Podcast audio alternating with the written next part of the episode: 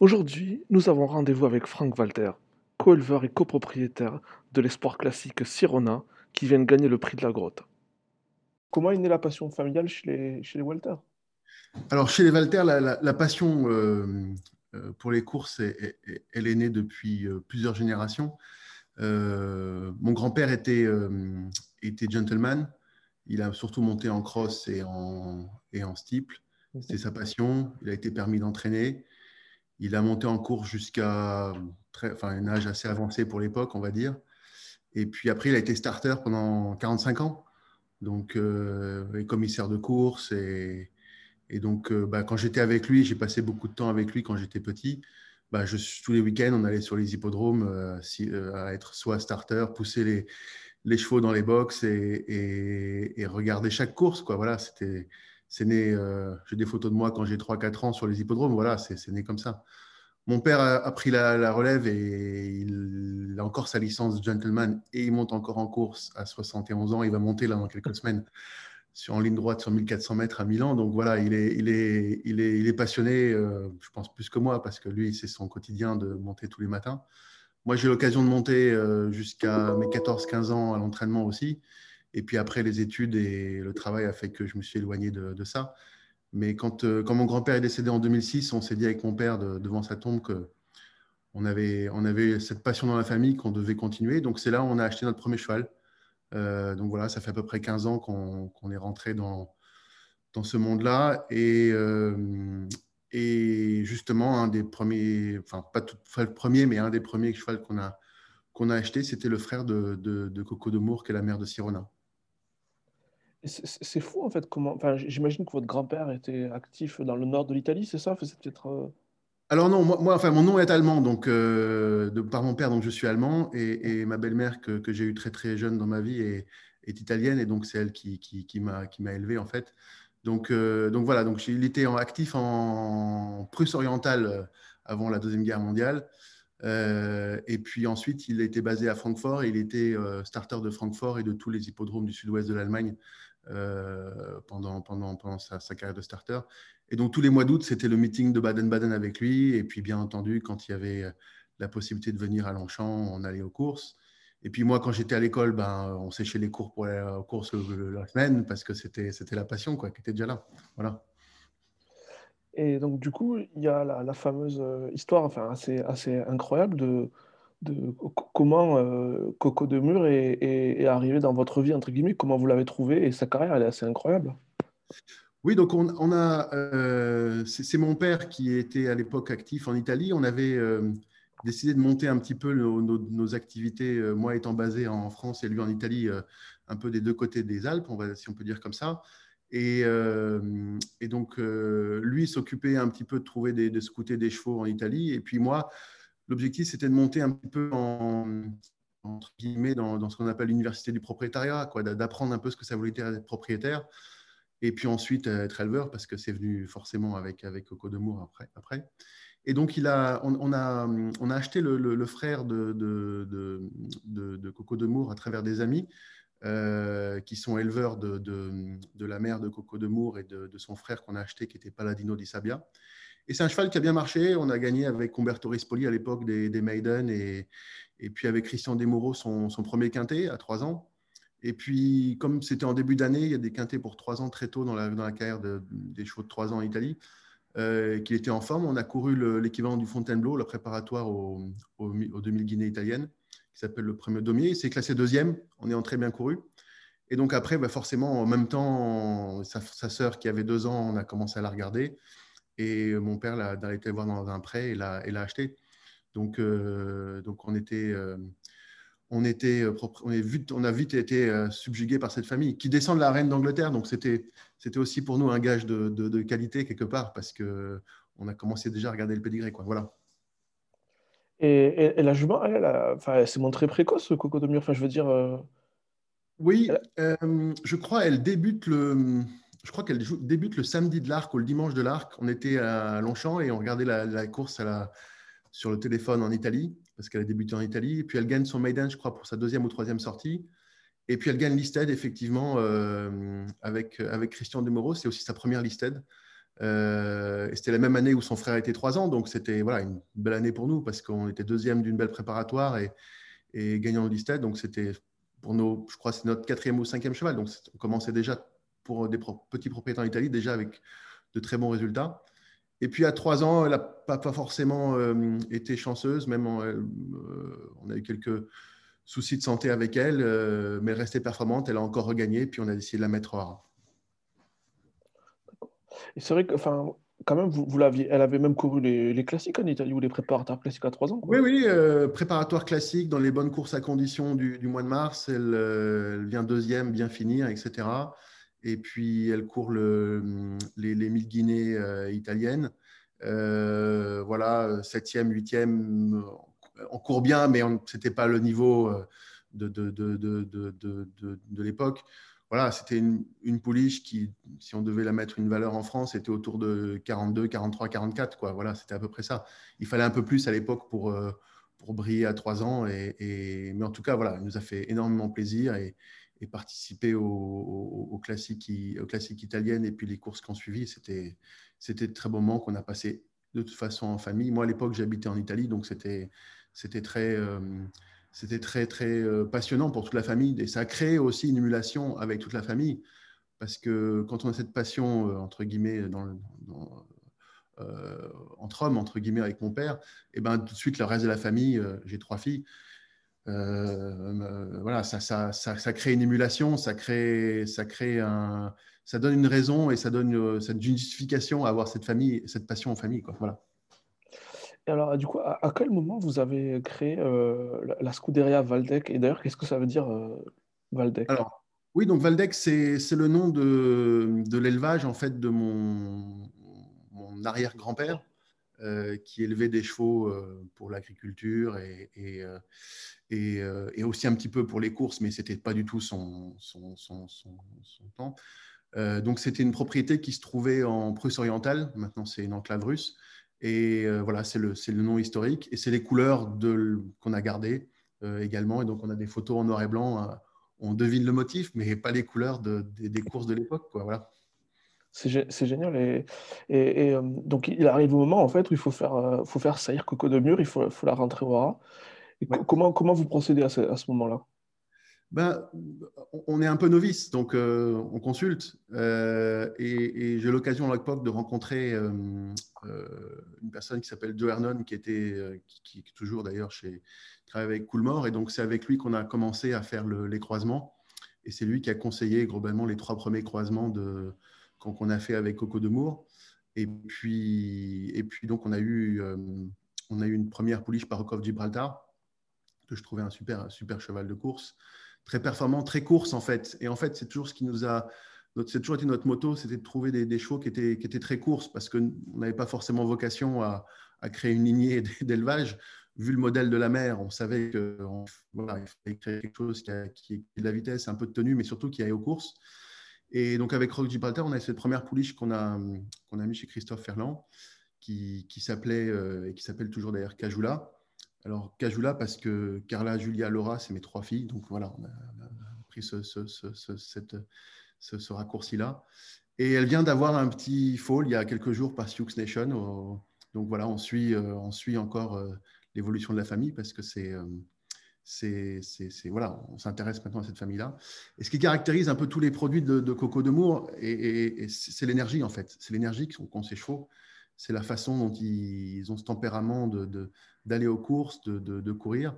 Ce n'est pas forcément des modèles, euh, des conformations telles qu'on les, on les imagine dans la perfection, parce qu'elles ont la mer était un petit peu cagneuse, euh, les produits un petit peu moins, on a essayé de corriger ça, mais il y a une énergie, quoi. il y a une, une, tension, c'est chez chevaux quand ils rentrent dans les ronds, c'est ce qui les marque tous, que ce soit Charès, que ce soit euh, Kézar qui, qui, court sous la Casa avec Al-Shakab, ou, même sa, la deuxième produit qui est, qui est par, euh, qui est par Master Craftman qui s'appelle White Chocolate, qui ont tous les deux, Kézar et White Chocolate, euh, gagné en Angleterre 11 courses à eux deux, je crois. Voilà, c'est des chevaux qui, qui, vont aux courses et qui, performent. quand même, c'est une jument qui a un bilan d'élevage enviable et, et, remarquable. Enfin, je veux dire, elle a fait donc 5 partants, 5 gagnants, dont 3 black type. C'est quand même, enfin, tout le monde rêverait d'avoir une jument comme ça, quoi. Ouais. Ouais, bah, malheureusement, elle est partie en, en, 2019 en donnant naissance à, notre, à son dernier produit qui est, qui est une territories qui, qui s'appelle Chalossa, qui est chez Christophe aussi. Euh, mais c'est sûr qu'elle nous a donné euh, que du bonheur, que du bonheur.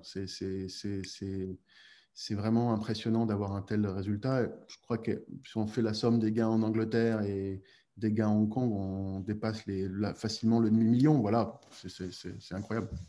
Et ce, qui est sympa aussi, c'est que la, la, vous avez une territories et territories qui fait des, des débuts euh, vraiment très intéressants. Et en termes d'élevage, vous avez au moins la sécurité d'avoir deux femelles, dont cette deux ans. C'est quand même super important pour garder la famille pour vous. C'est l'objectif. C'est exactement l'objectif, Adrien. On, on, se fixe comme petit éleveur propriétaire et donc on veut continuer, on veut continuer l'histoire. Euh, Christophe est très content, mais bon, c'est trop tôt aujourd'hui pour se prononcer sur la, sur la petite sœur, la Territories, mais on est très content effectivement des débuts de Territories O'Hara. Et, et, bon, il a eu un carnet de balles qui n'était pas non plus, euh, voilà, qui était de qualité. Et, et, euh, puis, et puis voilà, après, maintenant, on rêve avec Sirona, ce qui est, ce qui est fabuleux, ce qui est, ce qui chose qu'on peut difficilement s'acheter, c'est ces rêves-là, et on, et on est très content de les vivre. Alors, du coup, quand on est dans, cette situation enviable, d'avoir une très bonne pouliche comme, comme Sirona, de gagner une préparateur classique, qui a été une très bonne deux ans aussi, j'imagine que les offres affluent et, les offres affluent, et c'est pas facile, parce que d'un côté, on a envie de poursuivre la rêve classique, mais de l'autre côté, enfin, les, offres sont ce qu'elles sont, j'imagine. Oui, bon, après, nous, c'est une passion. On essaie de l'équilibrer euh, de manière à ce qu'elle nous coûte le moins possible. Euh, et, et on, on, a discuté avec, avec Christophe. Euh, on a réalisé un petit peu déjà une belle plus-value en, exportant Charès à Hong Kong euh, il, y a maintenant, il y a maintenant deux ans. Donc, euh, ça nous permet voilà, de, vivre le rêve. On a cette chance de, pouvoir le vivre. Donc, on va, comme me disait un courtier, vous allez encore jeter les dés. Oui, on va encore jeter les dés. Voilà, donc on, y retourne. Mais du coup, ce qui, moi, je trouve intéressant dans le cas de Sirona, c'est que vous êtes allé à Maxios au moment où c'était pas le plus évident, parce qu'il avait ses premiers trois ans, le cheval, euh, voilà, y a, ils étaient peut-être pas, ultra précoces et tout ça. Et qu'est-ce qui vous avait poussé justement à aller à Maxios? Vous voulez changer de sang? Qu'est-ce que vous vouliez faire? Oui, voilà, on, avait essayé euh, des courants de sang, on va dire, euh, mort. Donc, on est très content des résultats parce que trois gagnants, des chevaux voilà, qui ont couru des. Un qui est devenu Black Type avec le fils de Choisir, etc.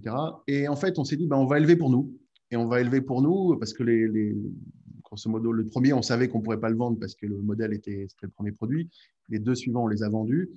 Et on s'est dit, ben, on va le garder pour nous et qu'est-ce qui nous fait plaisir? Et on, se rappelait du, prix Moulin de Longchamp où, Maxios a gagné de 5 longueurs euh, euh, dans, un, dans, un, temps hyper top pour, pour du terrain souple. Et, je me souviens du retour du cheval au rond et je me dis, ce cheval est magnifique. Euh, voilà, et on a, fait étudier un peu les croisements et on s'est dit, bah, pourquoi pas. Voilà, donc c'est comme ça que c'est né. Souvent, les vaches, c'est des affaires d'impression et, de caractère. On, a trouvé que le cheval, en termes de conformation, de taille, pour Coco de Mour, ça pouvait aussi, euh, aussi coller. Donc, on est, on est, parti, euh, on est parti en Allemagne. Et c'est là où Charès est née, parce que donc elle était pleine de Charès quand elle est partie là-bas. Et, euh, et, vraiment, euh, voilà, le, prix de la grotte, c'est 1600 mètres à Longchamp. Il a fait une de ses meilleures valeurs, 1600 euh, mètres Longchamp. Donc, pour moi, parfois, il ne faut pas chercher plus loin. Et, surtout, c'est une jument, Coco de qui, qui, se laisse marquer par, les, par ses étalons de manière incroyable, parce que tous les produits ont pris la robe de leur père tous les produits ont pris, entre guillemets, parfois aussi un petit peu la, la, taille, mais en tout cas, elle a transmis l'énergie, elle a transmis ce côté course, ce côté euh, fait, voilà, euh, un peu fit, euh, des chevaux qui se préparent très vite, qui d'une course sur l'autre peuvent gagner un petit peu, mais encore un petit peu de marge. mais ce ne sont pas des chevaux qui nécessitent beaucoup de préparation parce qu'ils ont un modèle pour aller aux courses. Quoi. Ah, est-ce que vous êtes combien, combien, de juments vous avez actuellement? Est-ce que vous êtes impliqué dans d'autres familles alors, on, a remplacé euh, euh, Coco de Mour euh, quand elle est partie par une, jument qu'on a achetée à Tats à Godolphin. donc, après la reine d'Angleterre, on a décidé d'aller prendre une autre bonne souche. Et donc, on a eu un petit par Massard là, qui, qui, est né et elle va à Make Believe cette année. Elle s'appelle Albadia. C'est une jument qui a été un petit peu exposée déjà, qu'on n'a pas acheté beaucoup, mais avec nos moyens. Quoi, voilà. On a été conseillé par euh, Federico Barberini qui, nous, conseille avec, euh, aussi Guilain Bozo pour les, croisements et pour, les achats. Et, et, donc, elle, va retourner en France, là, au ras de la mercerie. on, a, fait des très bonnes connexions avec l'équipe qui est là-bas. Et puis, on, a, élève aussi avec le, le des Monceaux une, sœur de, de qui s'appelle Débutante. Mmh. Euh, et donc, on est aussi en connexion avec, euh, avec Henri et ses équipes qui font un travail exceptionnel.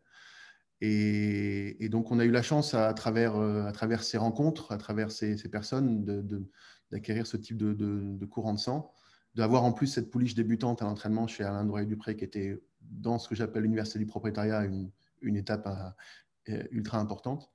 Euh, parce qu'on apprend énormément auprès de ces personnes. Et voilà, donc on a deux poulinières, euh, une en, coélevage avec, euh, avec les monceaux et une en propre où on, se fait notre, on continue notre université de, l'élevage. Et justement, vous parlez de l'université du propriétariat, mais vous avez une expérience très diversifiée parce que vous êtes, vous êtes passé aussi par la, la case écurie groupe et l'organisation d'écurie de groupe, je pense. Exactement. Bah, ça faisait partie euh, pour nous d'une étape, euh, d'une étape clé, c'était un petit peu acquérir euh, les notions euh, de base parce que si vous arrivez dedans et, vous connaissez rien, vous pouvez vite vous tromper et, être dégoûté et du coup changer de passion. Et nous, on le voulait pas et on voulait bien, entre guillemets, bien le faire à notre façon parce qu'on a, on a, le temps qu'on avait et les moyens qu'on a.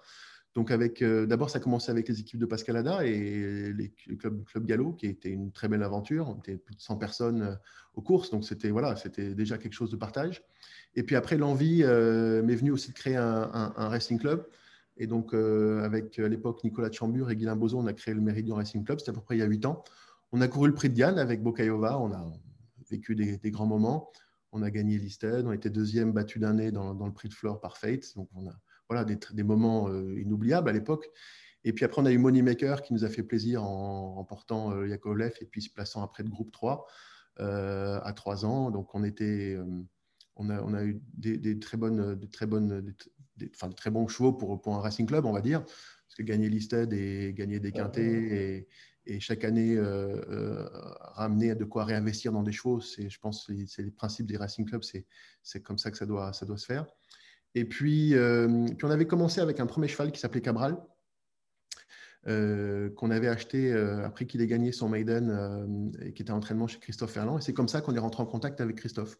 Et c'est comme ça qu'il y a à peu près huit ans, les, premières relations se sont, faites. Et quand, quand, quand Cajula est, devait arriver à l'entraînement, ben, on s'est dit qu'on allait plutôt la mettre dans, dans le sud-ouest plutôt qu'à Chantilly par, par, le modèle et on ne connaissait pas son, sa qualité encore, on s'est dit, ben, on verra. Voilà, c'est peut-être un bon, bon endroit pour, pour commencer.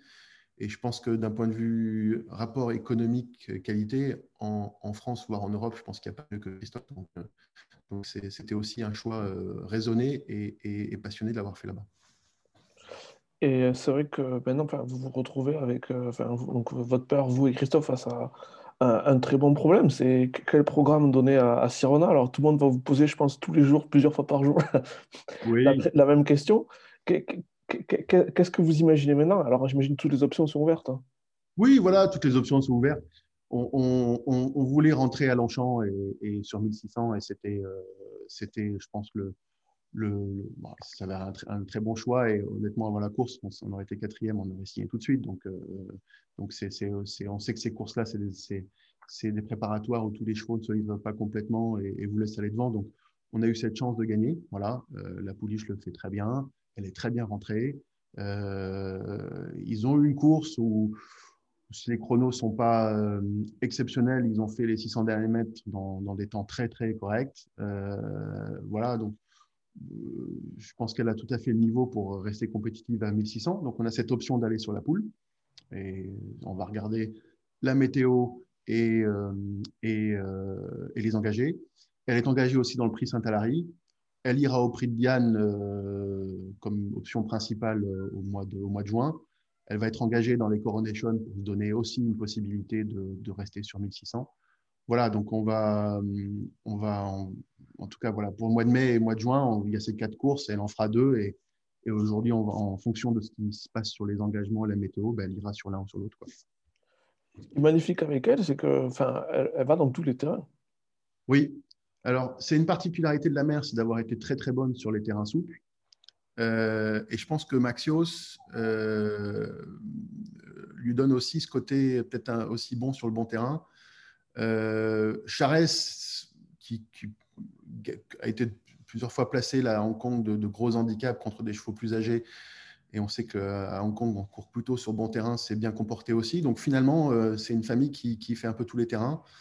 Voilà, après, comme on dit, les bons chevaux vont sur tous les terrains, et, cette famille-là l'a démontré. C'est vrai que tout le monde a des motivations différentes, euh, différentes pour faire courir. Tout le monde a un moteur différent à, sa passion. Et il y a des gens qui, dont l'expérience professionnelle nourrit, euh, nourrit euh, la manière dont ils gèrent leur, leur écurie. Alors voilà, bah, j'ai deux questions. Qu'est-ce qui est le moteur de votre passion, premièrement? Et la deuxième chose, c'est est-ce que votre métier influence votre manière de gérer votre, votre écurie et votre élevage? Alors, je dirais que le, moteur de la passion principale, c'est cette relation avec le cheval. Euh, moi, que j'ai eu très petit, en fait, et, que ce soit en, montant ou, en regardant euh, les chevaux dans les courses ou dans les prés, etc.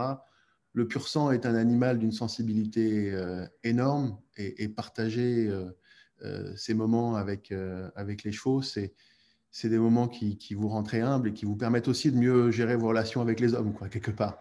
Donc, euh, donc voilà, il y a cette relation avec l'animal, il y a le partage qu'on a avec, avec mon père. Je ne dirais pas qu'on s'appelle tous les jours et qu'on parle que de ça, mais c'est pas loin.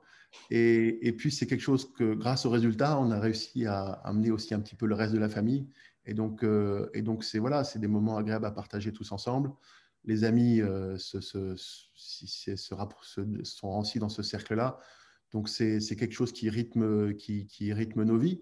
Euh, voilà, tout à l'heure, je vais aller à Chantilly, on a un partant. Et, euh, voilà, si on peut aller voyager pour, voir un cheval, on le fait. j'ai été, été, voir une course aux États-Unis une fois, le temps d'une course. Quoi, voilà, donc c'est des choses qu'on ne ferait peut-être pas pour d'autres choses, mais pour ça qu'on fait. Et puis, euh, et puis le côté professionnel, moi j'étais 20 ans chez, euh, chez Accenture, donc on va dire qu'on est un peu formaté à ce que les choses soient bien gérées, bien structurées, euh, et surtout qu'on fasse les choses avec une raison et, que les choses soient, soient, soient, soient justifiées. Donc que ce soit les choix de croisement, que ce soit les engagements, etc., ça, ça, ça, comment dire, ça, guide un petit peu le, cet élément-là. Mais s'il y a une chose que je dirais, c'est que c'est euh, Guy Rothschild qui écrivait ça dans un de ses livres. Euh, c'est le propriétaire qui choisit le, courtier, qui choisit le cheval et avec l'entraîneur, qui choisit le jockey, qui choisit la course. Mais au début, c'est le propriétaire. Et voilà, dans, ma façon de, concevoir mon, rôle de propriétaire, c'est un rôle de, stimulateur, euh, d'initiateur, mais après, il faut savoir donner la responsabilité aux gens qui ont ce métier. Et, et c'est comme ça que ça doit, pour moi en tout cas, c'est comme ça qu'on doit le gérer. Euh, si je dois prendre un trait professionnel où chacun a bien ses responsabilités. Et, voilà, je dirais que c'est un peu ça qu'on peut reprendre. Et quelque chose qui vous, distingue, je pense, de pas mal de propriétaires français, c'est que donc, en fait, si j'ai bien compris, vous avez une expérience euh, des courses italiennes, vous connaissez certainement bien aussi les courses allemandes et d'une certaine manière aussi les courses américaines, vous avez vu, vous avez vu des chevaux. Et euh, est-ce que vous seriez retenté par faire recourir en Italie ou recourir en Allemagne, avoir un cheval en Allemagne ou un cheval aux États-Unis? Est-ce que c'est quelque chose qui, faire courir à l'étranger, qui vous remotiverait? Enfin, Parce que chaque pays a aussi ses avantages. Bien sûr, bien sûr, bien sûr. Quand vous allez à, Syracuse avec, euh, avec Coco de Mour, on y va tout en famille et c'est un voyage euh, on découvre, voilà, il y a un voyage culturel, il y a un voyage familial, il y a un voyage hippique et sportif. Donc, c'est des, c'est des moments qui restent dans toutes les mémoires. Euh, je dirais que, on a, et, France Gallo a fait un, truc génial cette année de, promotion des courses de deux ans. Et donc euh, aujourd'hui, je pense que c'est en Europe un des meilleurs endroits pour avoir des deux ans. Donc ça, c'est vraiment, c'est vraiment ça qu'on regarde. Et après, effectivement, chaque pays a, ses caractéristiques. Les États-Unis, pour, les, pour une pouliche qui a 4-5 ans, c'est très, très intéressant. On peut courir des très belles courses euh, sur l'herbe, très compétitif. Et, c'est un peu ce qu'on se dit aujourd'hui avec Sirona, c'est qu'on a voilà, une année pour trois ans à faire en Europe, mais pourquoi pas aller la mettre en entraînement plus tard aux États-Unis ou en tout cas tenter l'expérience en fin d'année aux USA. Voilà, c'est des choses qu'on est, on est complètement ouvert parce que moi j'ai des activités à, Los Angeles, j'ai des activités à Paris, donc ça ne me dérange pas de, de, de, de, faire, de faire ça. Euh, L'Allemagne a aussi ses, avantages euh, et l'Italie aussi. On a, dans l'écurie, euh, on peut prendre à peu près entre 15 et 16 chevaux aujourd'hui, entre l'élevage et, les courses. Et on a, on a 4 chevaux en Italie, dont, des 2 ans. Voilà. Donc on, soutient aussi encore les courses là-bas. Et comme c'est une passion qu'on a des deux côtés des Alpes, on essaie de la faire vivre avec des chevaux des deux côtés. Pour l'élevage, en revanche, on s'est concentré sur la France. Euh, parce qu'on pense que c'est là où il y a aujourd'hui les meilleures opportunités. Et puis le parc des talons s'améliorant, on va peut-être commencer aussi à regarder de ce côté-là pour les prochaines, prochaines années. Et par, par curiosité, qui est l'entraîneur chez qui vous avez vos chevaux en Italie? Alors en Italie, les, les chevaux sont chez euh, Angelo Candi, qui est un entraîneur qui est à Rome. Euh, mon père met, met, 15 minutes le matin pour aller chez lui et monter son lot. Donc c'est très pratique et très, et très comment dire, euh, euh,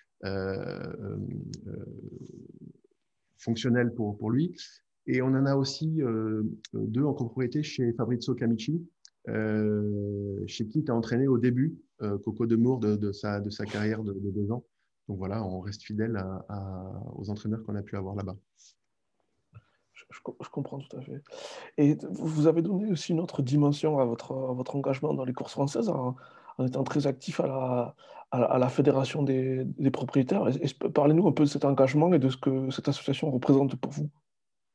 Bah, écoutez, on, essaye de, de, au sein de la fédération d'améliorer les services qu'on peut rendre aux propriétaires, euh, que ce soit par le partage d'expériences, que ce soit par le, les informations qu'on peut donner aux, uns et aux autres dans cette culture un petit peu d'apprentissage ou d'informations euh, qu'on peut, avoir sur les, courses à partager. Euh, donc, c'est quelque chose qu'on essaie d'améliorer, parce que je pense qu'on peut toujours apprendre euh, des uns et des autres. Donc euh, voilà, c'est pour cette idée-là que je me suis lancé aussi dans, ce, mouvement. Et puis, on a envie de participer à, l'amélioration du, microcosme et de l'environnement dans lequel on est. Donc, il faut, il faut s'investir, il faut donner un peu de son temps, il faut donner de ses idées. Quand on voit le, résultat que, peut connaître la Formule 1 aujourd'hui, euh, en termes d'intérêt. Pourquoi, on ne peut pas y arriver sur les courses? Pourquoi pas rendre tirer les courses vers le haut? Quand on, je parle avec des amis qui connaissent rien aux courses, qui, me parlent de leur passion subite pour la Formule 1, je dis mais si tu vas dans les courses, tu pourrais même devenir acteur et pas que spectateur. Donc, voilà, il y, a des, passerelles qui, peuvent être facilement montées là avec ce qui vient de se passer, sans parler de créer notre propre, comme vous l'avez si bien écrit et proposé, notre, propre euh, on va dire, soap opéra ou euh, série sur, sur, des, plateformes.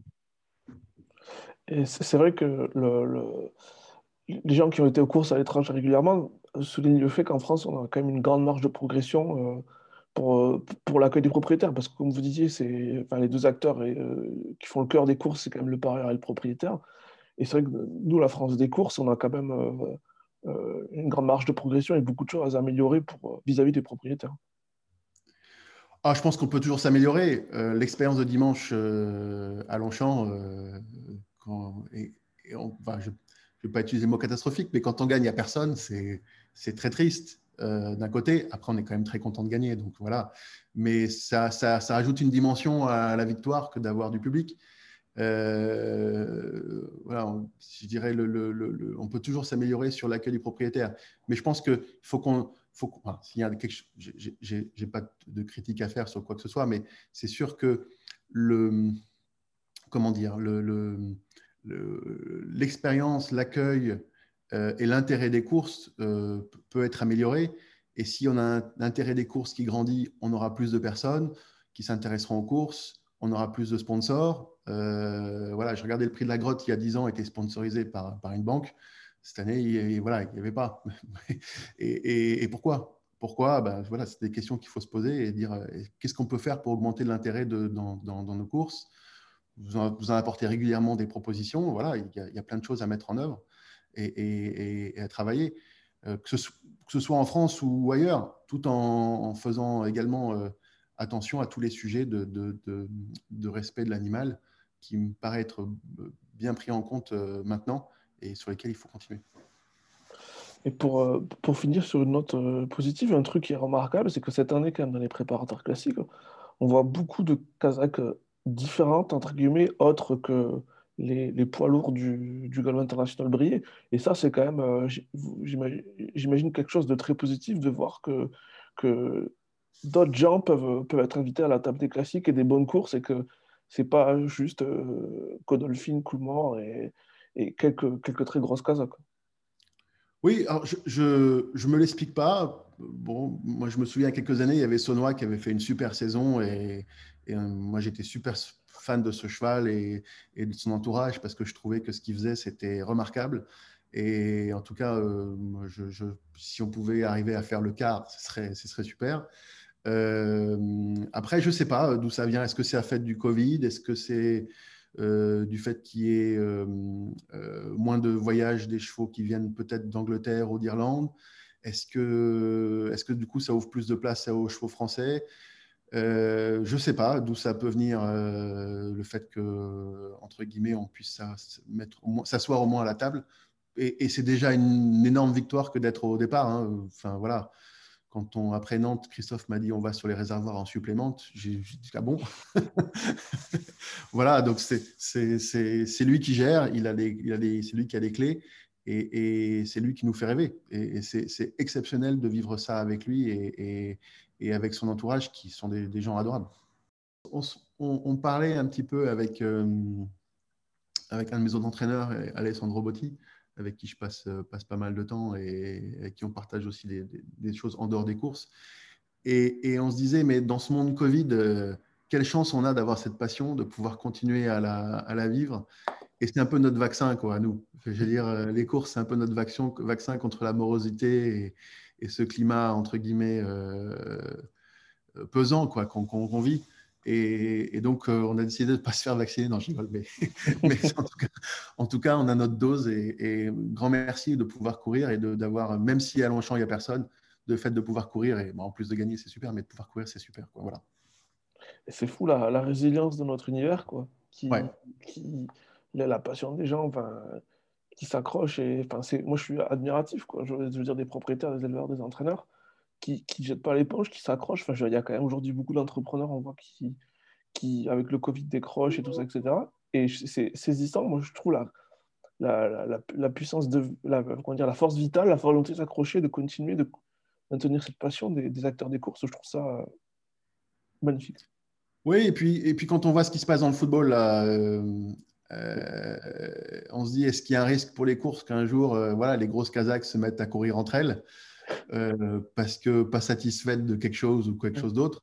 Moi, j'y pense pas, j'y crois pas. J'espère que ça restera un sport qui est accessible à tous et ce qui un peu nous fait aussi notre différence par rapport à, à ces sports où il y a aussi beaucoup d'argent, parce qu'il y a aussi beaucoup d'argent dans, les courses, mais où, entre guillemets, il reste une, comment dire, une initiative de passionnés de, de course qui vont pas forcément chercher euh, une rentabilité, euh, mais plutôt euh, voilà, rentabiliser leur passion. Et ça, déjà, c'est une grosse différence avec des sports ultra